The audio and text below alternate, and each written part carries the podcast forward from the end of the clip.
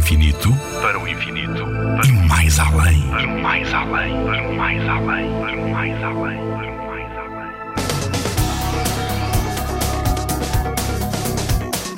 O que é a força da gravidade? Quando ganhas um jogo e quando descobres que vais jantar o teu prato favorito, o que é que fazes? Se fores como eu, começas aos pulos para cima e para baixo até aterrares de vez no chão, certo?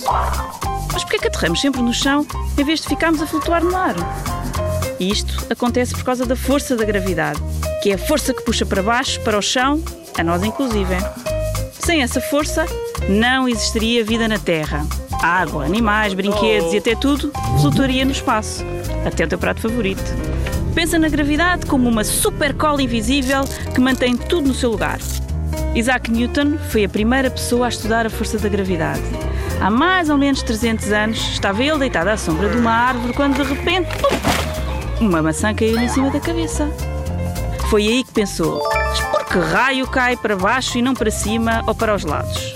Apercebeu-se que uma força especial, a que chamamos de força de gravidade, agia sobre todos os objetos existentes na Terra, puxando-os em sua direção.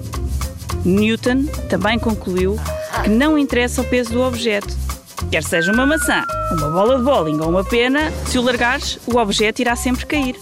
Mafalda Frade, pavilhão do conhecimento.